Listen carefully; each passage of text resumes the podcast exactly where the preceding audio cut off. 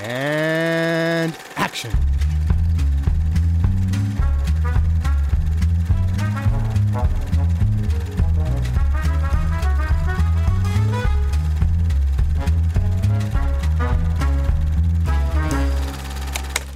If I make a little an appearance, I always um, keep it down to the minimum, as I've often said, so as not to suffer the indignity of being an actor for too long. Und Hallöchen und herzlich willkommen zur vorletzten, zum Start der vorletzten Unterstaffel Directed by Alfred Hitchcock. Wir sind sehr weit gekommen und mit wir meine ich unter anderem äh, den äh, Luke. Hallo. Und den Ted. Hey. Und wir sind in Episode 33, reden über The Paradine Case oder der Fall Paradin auf Deutsch. Und es ist Hitchcocks demnach 34. Film. Jesus Christ, haben wir viele besprochen inzwischen. Er spielt mit Gregory Peck and Todd Charles Lawton, den wir vielleicht aus dem Anfang der letzten Staffel aus Jamaica Inn kennen. Hm. Und Alida Valley spielt mit, genau, Leo G. Carroll und äh, ja, viele, viele, viele mehr. Und es handelt von einem verheirateten Anwalt, einem äh, jungen Anwalt, der äh, einen Fall annimmt, wo eine, eine, eine reiche Frau ihren blinden Ehemann vergiftet haben soll. Und während er diesen Fall untersucht und ihre Verteidigung plant, ist er immer mehr eingenommen von ihr und verliebt sich in sie, I guess. sowas. Und es ist alles sehr melodramatisch und äh, skandalös. Und ja, Hitchcock selber hatte nicht so wirklich Bock auf den Film. Wie hattet ihr denn Bock auf den Film? Ich fange mal mit Luke an. Ähm, ich hatte, ja, hatte ich Bock auf den Film. Ich habe ihn halt angeguckt. ähm, inhaltlich hatte ich irgendwann keinen Bock mehr auf den Film tatsächlich. Äh, es, äh, wir werden sehr viel über das Desaster noch reden, äh, das der Film ist. Ich halte es mhm. kurz. Ähm, Gerichtsdramen können sehr wohl oder haben sehr wohl die, die, die, das Potenzial, mir zu gefallen. Äh, als ich dann aber in der Suchleiste irgendwann realisiert habe, dass die Hälfte des Films in diesem Gerichtssaal spielt und die erste Hälfte mich schon weder für den einen Charakter noch für den anderen Charakter noch für den dritten Charakter in irgendeiner Form interessiert hat, äh, also, also scharf gemacht hat, also ja, ne, äh, mhm, mh. war mir dann klar, dass es, dass es äh, nicht besser wird, wenn sie dann, wenn wir dann an einem noch statischeren Ort sind und äh, tatsächlich von vorne bis hinten ist der Film ja nicht mal eine Enttäuschung, weil ich nicht groß was erwartet habe. Ich hatte nie von ihm gehört ja. und hat, kein, hat, kein, hat keine groß, keinen großen Eindruck hinterlassen. Kein, weder, weder einen mega schlechten noch einen mega guten. Er war einfach. Er existiert. ja. Ted, wie ging es denn dir? ähm, ähnlich, ähnlich. Ich muss sagen, dass ich mich am Anfang schon ein bisschen gefreut hatte, als ich realisiert habe, dass Gregory Peck drin ist und dann mhm. so, ah, okay, das könnte schon was werden und dann kam ein gewaltiges Desinteresse innerhalb der ersten fünf Minuten und das wurde halt immer nur größer und größer. Also, ich war selber von mir erstaunt, wie wenig, also wie absolut mir, also wie, wie absolut gar nichts mir dieser Film ge geboten hat, auf, auf irgendeine Weise. Also es ist echt komisch, weil mhm. jetzt, wo der Luke gesagt hat, weder großartig noch irgendwie super schlecht und, beim, ich, ich habe aber, ich habe ja mal gesagt, dass ich lieber schlechte Filme schaue als langweilige Filme, also kompetente, die halt nichts machen, weil dann kann man sich wenigstens über Sachen aufregen oder über Sachen lachen und hier ist es halt einfach nur mhm. irgendwie traurig ist und es hätte halt einfach nicht gemacht werden müssen. Ja, wir machen ja immer einen Doppelpakt und dann immer dieser Kontrast dann, vor allem zu dem nächsten Film, mit dem ich mich richtig right. gefreut hatte und dann der hier war so richtig äh, schon ein Reinfall für mich. Also der, der ödeste seit langem für mich von Hitchcock. Oder ja. in Anführungsstrichen Hitchcock. okay, fair enough. Ja. Mhm. Kann man, kann man tatsächlich sagen. Ähm, Sage ich gleich was dazu. Also mir ging es mir ging's recht ähnlich. Ich war auch überrascht davon, wie wenig mich der Film innerhalb der ersten Hälfte interessiert hat. Also wie, wie, wie schnell ich nicht mehr genau wusste, wer jetzt, also wo, also ich wusste schon, worum es geht, aber wie ich gemerkt habe, dass meine Gedanken woanders hinwandern irgendwann. Und es wurde dann für meinen Geschmack ein bisschen besser wo es in den Gerichtssaal ging, aber selbst da hatte ich irgendwann den Gedanken, das ist schon sehr statisch für einen Hitchcock-Film. Und mei, dann habe ich halt später gelesen, warum das so ist. Also sehr statisch und sehr uninteressant inszeniert für einen Hitchcock-Film so, ne? Mm, Und ich fand ihn jetzt auch nicht, nicht, nicht hochinteressant. Ähm, er hatte so zwei, drei Momente, die ich, die ich ganz cool fand, aber äh, das war es dann auch so ein bisschen. Ich habe mich so ein bisschen zurückerinnert gefühlt an die erste Hälfte von Hitchcocks Karriere oder seinen, seinen, seinen englischeren, seinen, seine, also den englischen Teil seiner Karriere, wo wir ja so ein paar so Filme hatte, hatten, wo merklich war, dass er jetzt selber, glaube ich, nicht das größte Interesse dann, dran hat. Und es hat sich dann halt bestätigt, wo ich dann so die Hintergrundinfos gelesen hatte.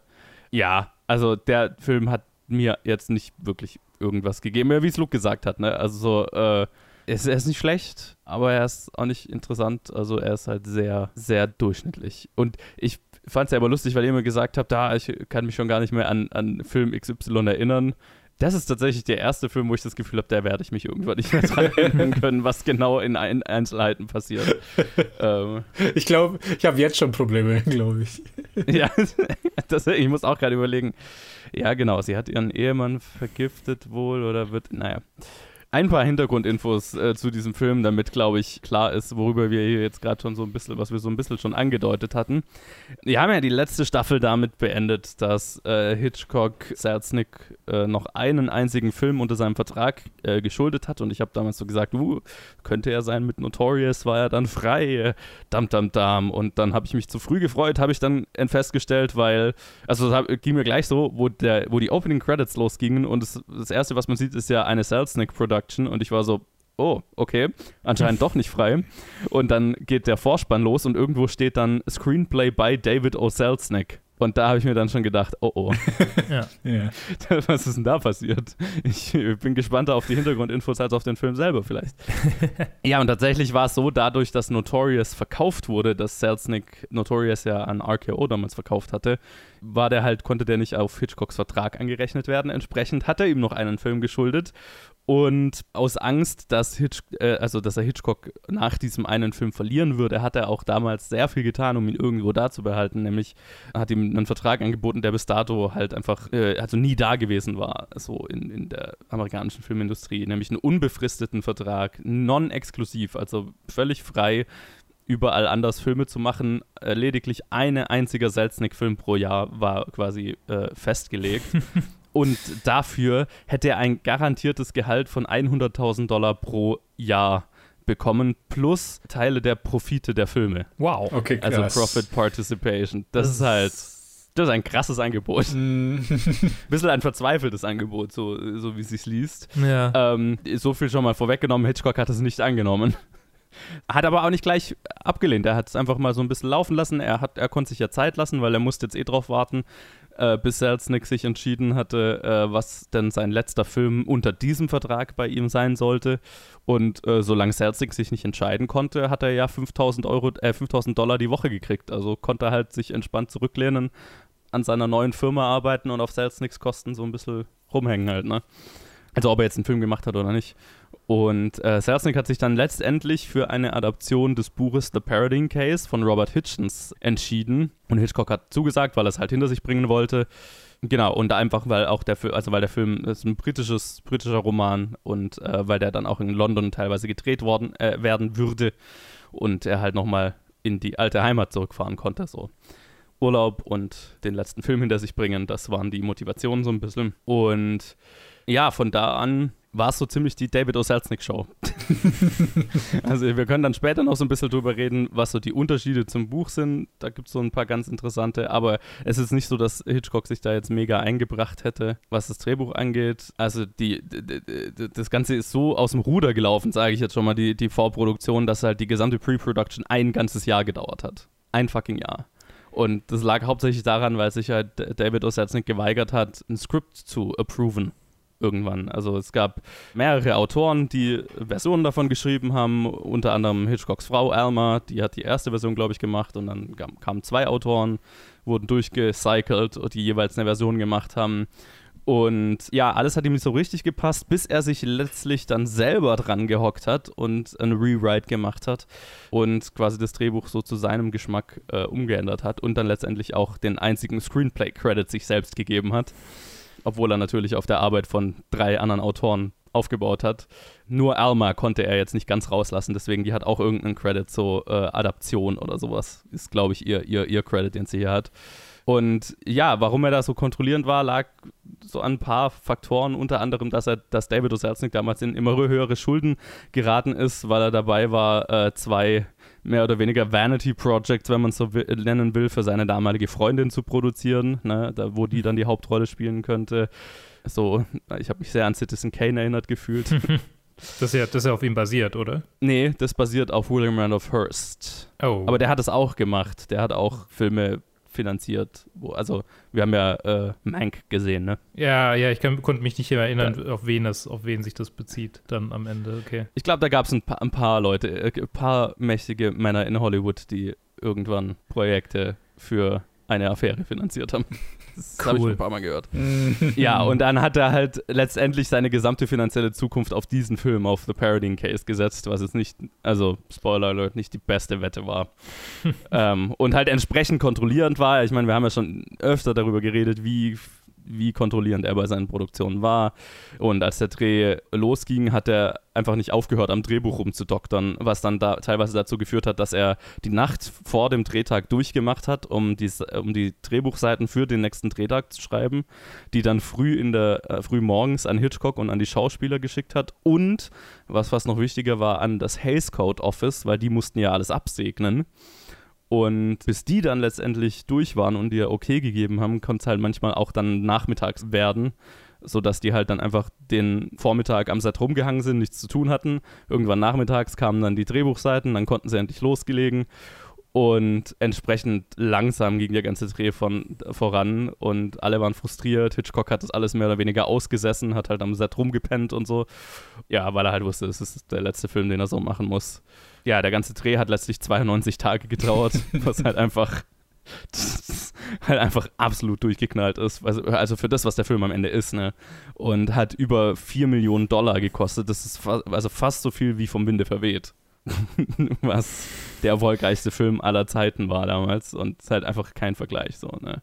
ja, Selznick ist mehrere Male am Set erschienen, weil er dann die, das Footage von den Drehtagen davor geschaut hat und ihm zu viele Hitchcock-Spielereien drin waren. Und dann hat er äh, veranlasst, dass gesamte Szenen nochmal gedreht werden mussten. Und zwar konventionell, statisch, daher auch diese, diese, dieser, also mein Gefühl, dass der Film für Hitchcock ungewöhnlich statisch und steif inszeniert ist, das kommt halt wohl von ihm. Und David O. Selznick war so ein bisschen in so einer Downward Spiral und davon hat sich seine Karriere auch letztlich nicht mehr so wirklich erholt. Also er hat dann noch, äh, also er hat keinen Erfolg mehr gehabt. Er hat dann zwischenzeitlich mal versucht, so ein bisschen Fernsehen zu machen und irgendwann hat er sich halt einfach zur Ruhe gesetzt, zehn Jahre später oder so. Und angeblich wusste so ziemlich jeder am Set, dass, dass sie alle Teil von einem Desaster waren.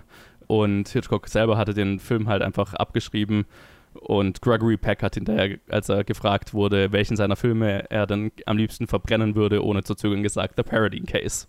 Das ist, womit wir es hier zu tun haben. Ja, ist ja, ist ja irgendwie witzig, dass, dass Gregory Peck jetzt schon das zweite Mal Hitchcock halt so aufgedrängt wurde. Ne? Irgendwie, ja. den, das, das hat, er mag ihn nicht und er hat trotzdem zwei Filme mit ihm gemacht. Das ist quasi. Ja, voll. Also, es ist halt einfach ein, ein Selznick, also einer von Selznicks Lieblingen, so, ne? Mhm, eindeutig. Also war ja, war ja in beiden Fällen so. Ja, und ich glaube, ich habe das Gefühl, Hitchcock und er sind auch nicht so ganz warm geworden. Ne? Ja. Ich meine, äh, Hitchcock wollte ja auch Ingrid Bergman für, äh, als, als für die Rolle von Miss Paradine, aber die wollte nicht mitmachen, weil sie nie wieder was mit David O. Selznick zu tun haben wollte. Wegen, wegen diesem, das habe ich gerade nachgelesen, wegen diesem, dieser Art, halt Schauspieler quasi unter Exklusivvertrag zu nehmen und die dann zu verleihen und die halt, mhm. denen halt irgendwelche Filme zu geben und die haben kein Mitspracherecht. Ja. Und sie hatte wohl äh, die, wir hatten schon mal drüber geredet, hatten wir da schon mal drüber geredet, das kommt mir so bekannt vor.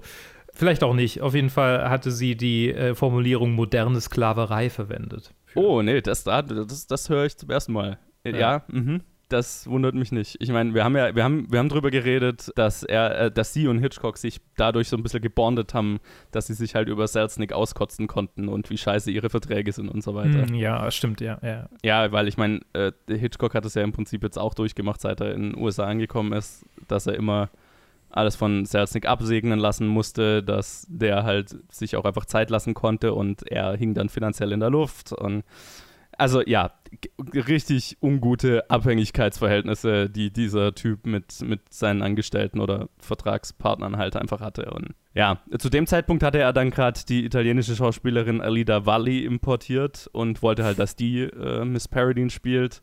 Er bestand auch auf Gregory Peck, wie gerade gesagt. Und ähm, Hitchcock hat bis zum Schluss gemeint, Gregory Peck sei unfähig gewesen, einen englischen Anwalt zu spielen. Und allgemein fand Hitchcock das gesamte Casting ziemlich kacke. All around. All around. Was eine Produktion. Wollen wir mal über den Film reden? Wie fandet ihr denn Gregory Peck in der Rolle, wenn Hitchcock ihn so kacke fand? Ich fand ihn besser als in Spellbound.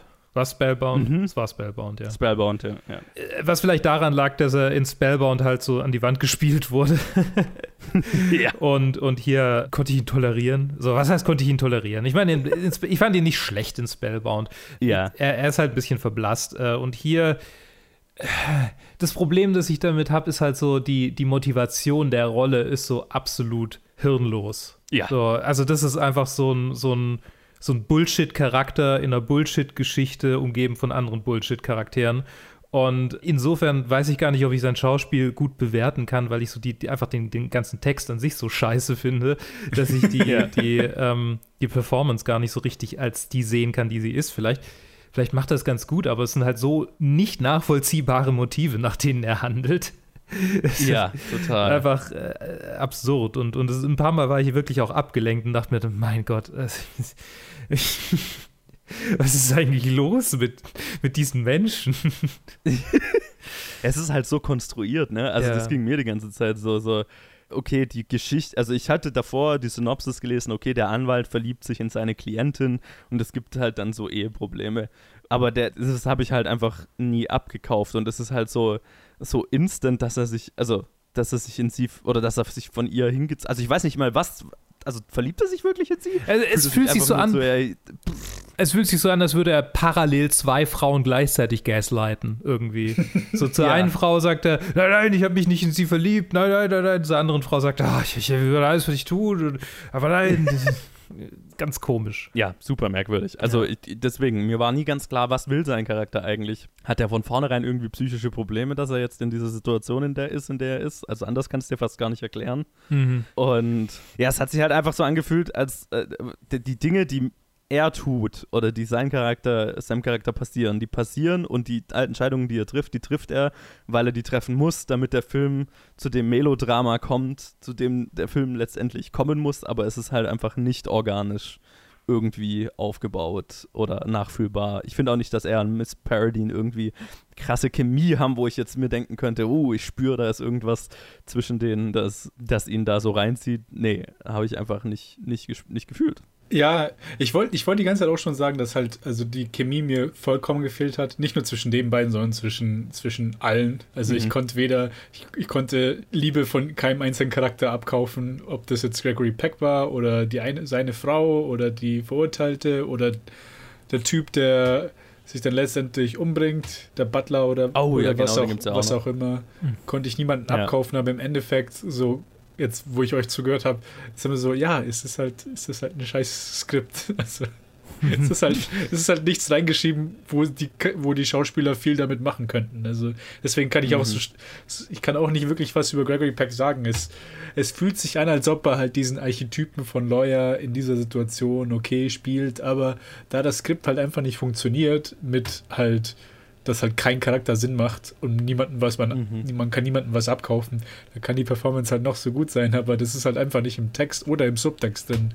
Wo Selznick war halt kein fucking Writer oder wie auch das abgestimmt hat mit dem Text, mit dem er gearbeitet hatte, aber hat, ja. er hat dann, anscheinend hat er da viel, viel Schlechtes angerichtet.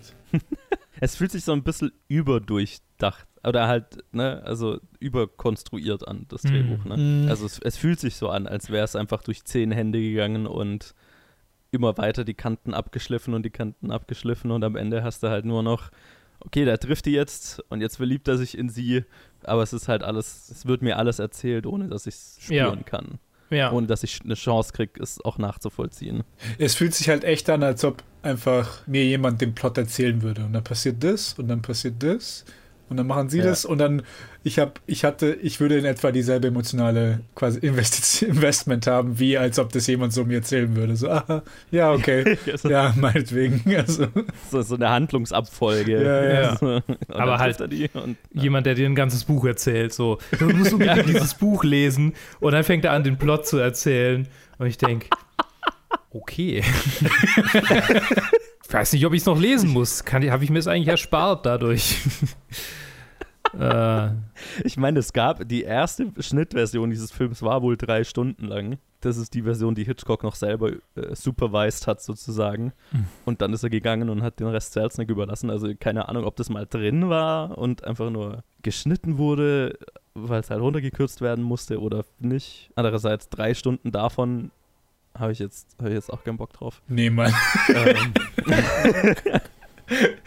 den, den Hitchcock-Cut von The Parodying Case. Oh Gott. ja, ja, vielleicht, vielleicht sind gerade das die Szenen, vielleicht hat David O. O. Selznick ein bisschen, bisschen Sexismus reingebracht ähm, und ursprünglich war es eigentlich so voll, voll das Auteur-Piece, so voll deep.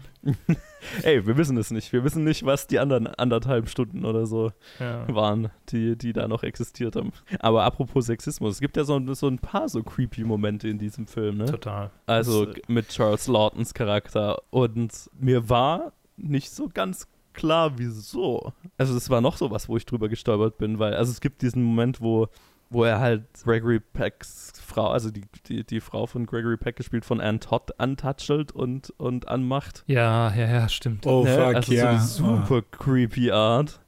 Äh, super creepy Szene. Aber ich, aber wieso? Also, ich, ich, mir war so die Aussage so ein bisschen unklar. Ist das jetzt irgendwie eine, eine Kritik von Männern in Machtpositionen und wie sie sich gegenüber Frauen verhalten? Weil, ich meine, er hat ja auch offensichtlich zumindest keine besonders gute Beziehung zu seiner Ehefrau, wenn da nicht doch ein bisschen mehr drin stecken soll. Ne? Also, es ist, es ist so, es ist, es ist irgendwie so, so es fühlt, fühlte sich so ein bisschen exploitative an. Es ist so, so total aus dem Nichts und es gibt keinen richtigen Grund dafür. Und ich, ich habe auch nicht wirklich eine Antwort drauf. Also es war, es hat mich tatsächlich vollkommen ratlos zurückgelassen.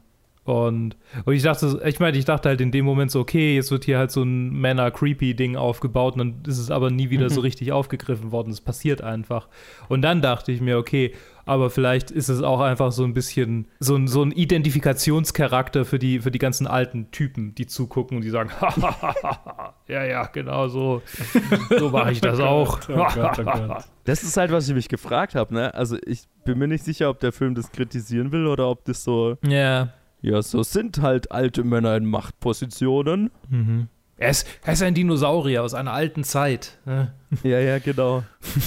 also, äh, äh, ganz merkwürdig, weil halt einfach, ne, also ich meine, Hitchcock ist an dem Film bezeichnet, äh, be, be, äh, beteiligt, der, der hat definitiv seine creepy Ader manchmal gehabt. Selznick selber ist da jetzt bei Weitem nicht unbescholten, also äh, was das Thema angeht.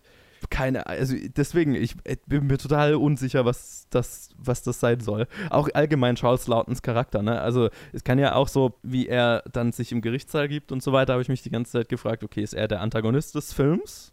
Ist, ist er der Villain? Ist er der, gegen den Gregory Pecks Charakter ankämpfen muss? Dann kann ich nämlich das sehen, ne? Dann kann ich, oh, der macht, der ist schmierig und macht sich an seine Frau ran und so weiter und äh, jetzt muss er ihn im Gerichtssaal gegenübertreten und so weiter. Aber so wird es nie so richtig behandelt. Der ist zwar dann im Gerichtssaal schon immer mal so, ja, ja, jetzt hier der, der Jungspundanwalt, jetzt machen sie mal halblang.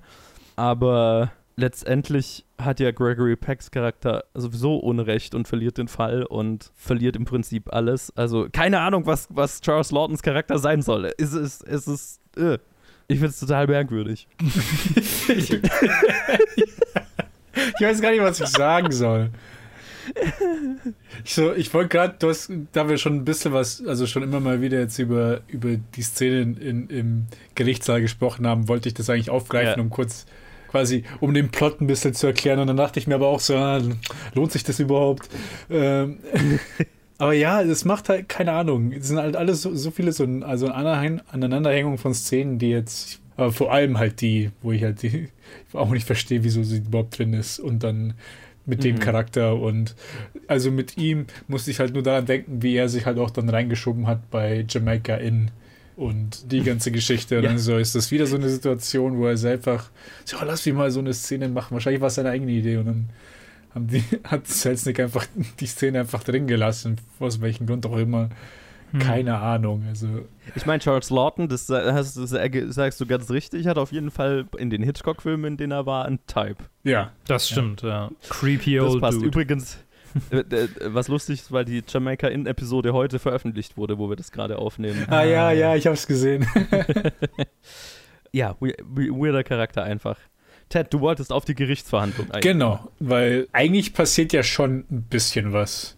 Weil in Mhm. der ersten Hälfte haben wir ihn und dann versucht er, sich ins Haus reinzumogeln und da nach Beweisen zu suchen und keine Ahnung. Und dann vor allem Genau. redet er dann mit dem Butler dort, der beteuert, dass die Paradine-Frau komplett böse ist und eine, bö eine böse Gestalt ist und absolut böse Person. Und dann läuft es halt im Gerichtssaal, im Gerichtssaal darauf hinaus, dass dann Peck versucht, ihn anzuprangern und dann quasi den Mord auf ihn zu schieben. Und die Frau das nicht will und ihn versucht, das zu stoppen. Und dann läuft es halt darauf hinaus, dass dieser Butler, dass ertat wird, dass er halt äh, eine Beziehung mit der Frau hatte, sich umbringt und dann die Frau einfach rausplappert, weil, weil sie ihr jetzt scheißegal ist, weil es anscheinend die Liebe ihres Lebens war. Und dann so, äh, what?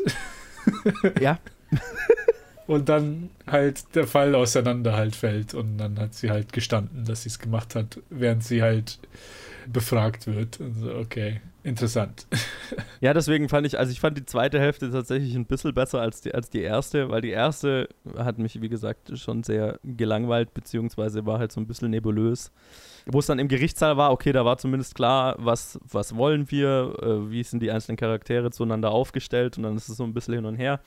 Ist jetzt auch nicht besonders spannend inszeniert und basiert halt viel auf großen Monologen, die Gregory Peck halten darf, aber darin ist er ja gar nicht mal schlecht. Deswegen, das fand ich schon so ein bisschen lebendiger, wenn das Sinn macht. Ja, und ich meine so der Reveal, oh, die hatte was mit ihrem, ich glaube es nicht, dass der Butler ja, ist. ich, weiß, irgendwie- ich weiß nicht, was er der- ist. Irgendwie. ja, irgendein Bediensteter ihres Manns halt war, war er und die hatten eine Affäre und dann, wo er sich umbringt, also ich meine im Buch, das kann ich vielleicht noch sagen, ist es tatsächlich so, dass sie halt einfach schuldig gesprochen wird am Ende und hingerichtet wird. Also wird zu Tode verurteilt und wird gehängt. Und das durfte man halt einfach wegen dem Hays Code zur damaligen Zeit nicht zeigen. Und deswegen mussten sie das auf jeden Fall ändern. Und Hitchcock wollte es eigentlich so ändern, also es ist sehr klassisch Hitchcock, dass sie, nachdem der Typ sich selber umbringt, dass sie dann aus Schuldgefühlen Selbstmord begeht. So quasi eine Geständnis durch Selbstmord. Hat man ja in ein paar Hitchcock-Filmen schon. Mhm. Das durfte man aber auch nicht zeigen. Ne? Selbstmord darf es halt nicht zeigen. Und deswegen hat dann David O. Selznick halt so ändern lassen oder geändert, dass sie durch äh, Gregory Pecks Rede so getrieben und so emotional aufgeladen wird, dass sie dann einfach im Gerichtssaal gesteht und somit quasi emotionalen Selbstmord begeht. Das war so der Gedanke. Hitchcock fand's kacke. Ich fand's jetzt auch nicht so geil.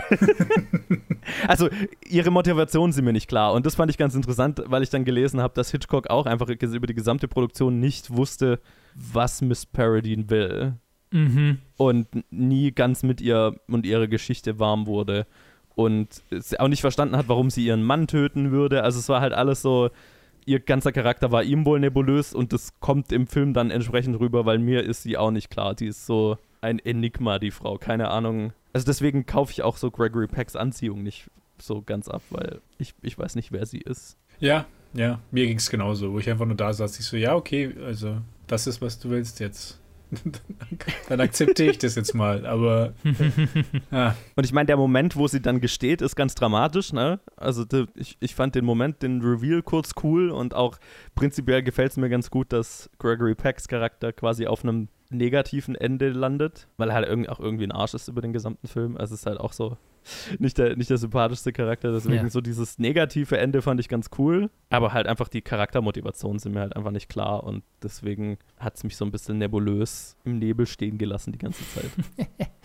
Es ist tatsächlich so, wenn ich, wenn ich über die einzelnen äh, Charaktermomente nachdenke, vermutlich sogar noch ein implausibleres äh, Liebesdreieck als äh, das in den, der Hobbit-Trilogie. Einfach so, einfach so tagged on, niemand versteht es, niemand braucht es eigentlich so richtig. Aber in diesem Ja. Fall versucht es halt einen ganzen Film zu treiben und das ist halt, das ist halt schon, schon schwach dann. Wenn so eigentlich ja. das zentrale Element, ich meine, wenn man sich das, das Poster anguckt, so, ne, es, es ist das zentrale Element des Films. Also irgendwann ist das mit dem Mord mhm. eigentlich sogar fast zweitrangig und es geht eigentlich nur noch um die Beziehung. Total. Und die ist halt einfach nur Bullshit. Ja, ich glaube, das hätte mir fast noch Messer, äh, Messer, noch mehr gefallen. Äh, Messer ist eine Mischung aus mehr, mehr und besser. cool. Es hätte mir, glaube ich, noch mehr gefallen, wenn es sich jetzt mehr auf den Mordfall konzentriert hätte und also da, da, das ist woran ich eigentlich interessiert war so ne? Einfach weil die Beziehung habe ich halt nicht abgekauft und der Film hat aber klar das Interesse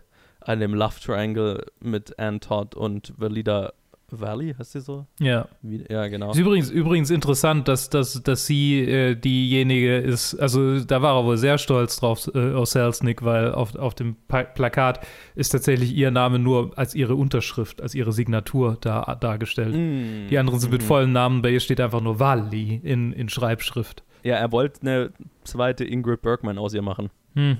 Naja. Das, das war das Ziel. Sie war dann noch im dritten Mann, immerhin. Immerhin. Und dann. Ich meine, die hat, die hat ja lang gearbeitet. Ja, also. Suspiria ja. hat sie auch noch mitgespielt. Aber okay. ist halt offensichtlich irgendwann nach, nach äh, Italien zurück. Ziemlich zügig sogar, wenn ich das richtig sehe. Killer Nun. die hat viel gemacht. Wahnsinn. Sehr viel Trash. Vor allem. Ja. naja, Suspiria ist ein sehr guter Film. Das, das, das, wollte ich damit nicht andeuten, aber halt sehr viel so Italo-Trash. Ah, okay. Also so Giallo-Slasher, glaube ich. Ne? Ja, Ganz und viel. hier Tender Dracula von 1970er mhm. Jahre, Exploitation Bullshit. Ja, ja. Noch so ein Genre, mit dem ich mich noch nicht ausgiebig genug beschäftigt habe. Ja. Italienische Giallo. Ich noch gar nicht. Irgendwann mal. Aber ich meine, da fällt ja Suspiria auch so ein bisschen drunter, aber der ist halt noch qualitativ hochwertiger. Hallo, ja. ja. Der ist ja auch hier in München gedreht, also zumindest, zumindest teilweise. ja, ja. Ja, ich meine, der Film war ein riesiger Flop, als er rauskam. Ich glaube, das ist jetzt wenig überraschend. Nee, das. Also äh, trotz, ja. Ich glaube, das ist jetzt so einer, der, der zu Recht vergessen wurde. Ich dachte mir, bei, bei Lifeboat habe ich auch noch nichts davon gehört gehabt und am Ende war es mein, mein Favorite von all denen, die ich bisher gesehen hatte. Mhm. Und bei dem ist halt, ich habe auch noch nichts von denen gehört. Ich dachte die ganze Zeit, das wäre irgendwie so Paradigm, irgendwas mit Paradise, irgendwas, mhm. irgendwas in die Richtung. Und dann haben sie, dann haben sie am Anfang des Films gleich Paradine gesagt. Ich so, okay, woher, was? und dann, nicht, was ich erwartet hatte. Naja, und dann kam halt wirklich einfach nur so, so eine, diese müde Realisation, dass, dass, dass ich muss das jetzt für die nächsten zwei Stunden anschauen. Wäre der drei Stunden gewesen, dann wäre wär der Klick so schnell auf irgendwie eineinhalbfache Geschwindigkeit gegangen. stimmt, stimmt. Hätte ich mich sogar vielleicht, nee, hätte ich nicht, aber ja, zumindest mal drüber nachgedacht. Ja, der Film hat letztendlich, als er rauskam, nur 2 Millionen Dollar eingespielt. Uh. Bei einem Budget über 4 Millionen plus Marketingbudget obendrauf. Ja. Das, das ist wenig. Jupp, das tut weh. Also, ja, wie gesagt, dass äh, David Oselznick da irgendwie seine Karriere drauf verwettet hat, war wohl nicht die beste Entscheidung. Ich habe jetzt keine Selznick-Biografie gelesen, ich habe nur so ein bisschen überflogen, wie es mit ihm danach weiterging, aber wie gesagt, also erholt hat er sich nicht mehr und dann in den 50ern oder so, oder ja, zehn Jahre später hat er sich dann zurückgezogen aus dem Filmbusiness. Ich habe ich hab gesehen, dass, dass Jenny irgendwie, der, der, der war der angeblich, oder habe ich gelesen, der, der, war der dann angeblich den, den Nagel in, in seinen Sarg getrieben hat. Wer? Äh, Jenny hieß der wohl. Vielleicht war es eine, eines der Vanity Projekte für seine, für seine Affäre. Oh, das kann sein. Ich, äh, ich schau mal gerade. Portrait of Jenny, genau. Ja, ja, ich glaube, das war eins davon. Mhm. Tatsächlich. Ja, ich glaube, Duel in the Sun und Portrait of Jenny waren die zwei. Ich schau mal kurz. Die er für, wie hieß sie? Jennifer Jones, genau. Ich glaube, das war die, mit der er einfach eine Affäre damals hatte und für die er quasi diese zwei Filme äh, äh, äh, produziert hat. Mhm. Und die halt beide gefloppt sind. ja, aber wenn, ja. wenn man sich überlegt, also wie dieser Film jetzt produziert wurde und quasi, er hat ja eigentlich so die, er hat ja bis mitten in die Nacht ist er wach geblieben, um für diesen Film zu schreiben und mhm. äh, oder noch andere Filme parallel irgendwie und er ist ja bei allen irgendwie so involviert. Äh, kein Wunder, dass er sich verzettelt hat und, und äh, ja. letztendlich eigentlich nur Schrott dabei rausgekommen ist. Nehme ich mal an, also ja, keine voll. Ahnung. Ich habe jetzt diesen Film gesehen, aber die anderen kann, kann, ich mir jetzt nicht vorstellen, dass die dann sonderlich gut sind. Nee, ich glaube auch nicht. Also zumindest, was ich so gelesen habe. Und ich meine, er war dann noch äh, ja zwei Jahre später an The Third Man zumindest beteiligt in irgendeiner Weise. Also das war, glaube ich, nochmal so ein halber Erfolg, den er hatte, aber dann ja, hat er noch vier Credits. Davon ist eins ein Kurzfilm, eins eine TV-Doku und zwei sind Filme, bei denen er nur Executive Producer uncredited war. Also, ja. das, das ist echt ein ziemlicher Break plötzlich in der Karriere. Ich meine, kein Wunder, kein Wunder, dass er am Ende äh, einem Herzinfarkt dann erlegen ist. So ein Stress äh, ist halt einfach so eine Mhm. dauerhafte, so eine dauerhafte äh, äh, Belastung. Er hat wohl auch das ein oder andere Aufputschmittel benutzt, um da durch die Nächte zu kommen und so. Na dann. Also so ein konstantes äh, Mischung aus Upper und Downer und um Ja, produktiv zu sein und dann wieder schlafen zu können, brauchst du wieder ein anderes Mittel dafür und ja. ich meine, das war zu dieser Zeit vermutlich auch einfach irgendwie üblich. Ja, also ich zumindest in der Position glaube ich jetzt nicht so krass ungewöhnlich, aber das hat halt dazu geführt, zu dem, was es am Ende geführt hat, ne? Mhm. Okay. Ich meine, er ist ja auch erst, erst keine 20 Jahre später gestorben, also mit 63, was ja jetzt auch nicht unglaublich alt war. ja. Ist das das, das das letzte Mal jetzt, dass wir von David O. Selznick hören werden bei Hitchcock? Ich glaube ja, oder? Jetzt ist es tatsächlich das letzte Mal. Also, Jo! ich weiß nicht, ob's, ob, ob die sich nochmal über den Weg gelaufen sind dann irgendwann, das, das kann ich noch nicht sagen, aber Hitchcock hat auf jeden Fall keinen Film mehr mit ihm gemacht. Mhm. Weil nach diesem Film war sein Vertrag vollendet. Er hat das extrem krasse Angebot nicht angenommen, hat sich lieber auf seine eigene Firma konzentriert, mit der er ja sowieso während der Parodying Case gemacht hat, schon die ganze Zeit am Stoffe suchen war und so weiter. Und sie hatten ja, das hatte ich ja glaube ich schon mal erzählt, sie hatten Warner Brothers als äh, Distributionspartner äh, an der Seite. Und ja, in der nächsten Episode reden wir dann über den ersten Film, der aus dieser Firma entstanden ist. Tam tam tam. Spoilerwarnung. Er gefällt mir. Spoilerwarnung. Er ist sehr gut. ist wieder ist ein, ein, ein, ein, krasser, ein krasser Anstieg nach Paradine Case. Aber dann sagt mir doch mal kurz, wo ihr den in eurer Liste denn gelandet, äh, gesteckt habt. Das würde mich jetzt interessieren. Bei mir ist er auf 24. Hinter Manxman und über Ha, Downhill. krass. Bei mir ist er auch auf 24. Ah, nice. Hinter Waltzes from Vienna und vor Mr. und Mrs. Smith. Äh, Bei, bei mir ist er auf Platz 21 ähm, unter Young and Innocent und über The Skin Game. Aber ich glaube, an diesem Punkt ist es nur noch arbiträr. Vielleicht Ja, hätte ich ihn ja. auch weiter runtersetzen sollen, keine Ahnung. Ja. War bei mir ähnlich. Ich war einfach so, okay, an die Filme, zum Beispiel Skin Gang kann ich mich gar nicht mehr erinnern. Ich weiß nicht, worum es da ging. Deswegen Ja. war es so, ja, okay, kann auch hoch oder runter gehen. Aber der hier kam zu spät und der hätte, der hätte einfach besser sein müssen. Das heißt, selbst wenn er genauso gut ist wie Skin Game, kommt er trotzdem noch unter Skin Game. Und diese ganzen 20er, 20er Filme. Ja, Skin Game war nicht besser. Oder gibt sich, glaube ich, nicht viel. Ja, ja. Skin, Ga Skin Game ist, glaube ich, kein schlechter Vergleich tatsächlich. Weil das ist doch auch so, da geht es um diese, diese neureicher Landadel und, äh, äh, nee, neureiche Landbesitzer und bla, die dann diese in dieser, sich um dieses Stück Land da streiten und so. War das ist ja das? auch super, super statisch und, Ah, ja, doch, doch, ich erinnere mich. ne, Oh, der Ich war kann mich erinnern, dass ich mal sowas angeschaut gut. Der war Das war, gut. ja. das war noch am Anfang der Pandemie. Mhm. Ja. Mhm. Wir haben, wir haben, also tatsächlich, äh, ja, wir haben ja mit, direkt Anfang der Pandemie haben wir mit Hitchcock mehr oder weniger angefangen. Oder Das stimmt. Ja. zumindest zu veröffentlichen. Ich weiß jetzt nicht genau, wann wir angefangen haben aufzunehmen, aber ja, wir haben, wir haben ja, äh, das bringt überhaupt nichts, das jetzt hier irgendwie zu erwähnen, weil bis das hier rauskommt, ist es halt einfach schon ein super alter Hut. Aber Ja. zur Zeit dieser Aufnahme äh, ist es jetzt ziemlich genau ein Jahr her, dass wir die erste Hitchcock-Episode veröffentlicht haben. Ziemlich krass. Und da die Aufnahmen, da die Aufnahmen ja immer so drei Monate vorher passieren, bevor die Episode rauskommt. Also ich habe gerade Jamaica In, wo wir es veröffentlicht haben, nochmal angehört und Luke redet da irgendwas von Adventszeit. Also, ja, Nice. man, man hört es manchmal, wann, äh, wie- also wie, wie, wie weit im Voraus wir die Episoden teilweise aufnehmen. Von daher. Ja, ein Backlog des Todes gerade. Ja, ja, ja, das wäre, aber es ist ganz, ist ganz angenehm. Dann kann man auch mal sagen, ey, heute, heute können wir leider nicht aufnehmen und es ist gar nicht so schlimm. Ja. So, aber ich würde mal sagen, äh, genug von diesem sehr, sehr durchschnittlichen, sehr, sehr mittelmäßigen Teil von Hitchcocks Filmografie. Ich äh, würde sagen, wir widmen uns besseren Filmen in der nächsten Episode, wenn wir über Rope oder Cocktail für eine Leiche reden. Yay! Yes! Danke Luke, danke Ted, dass ihr dabei wart. gerne, gerne. Und danke, dass ihr zugehört habt. Wir hören uns nächste Episode wieder. Bis dann. Tschüss! Tschüss.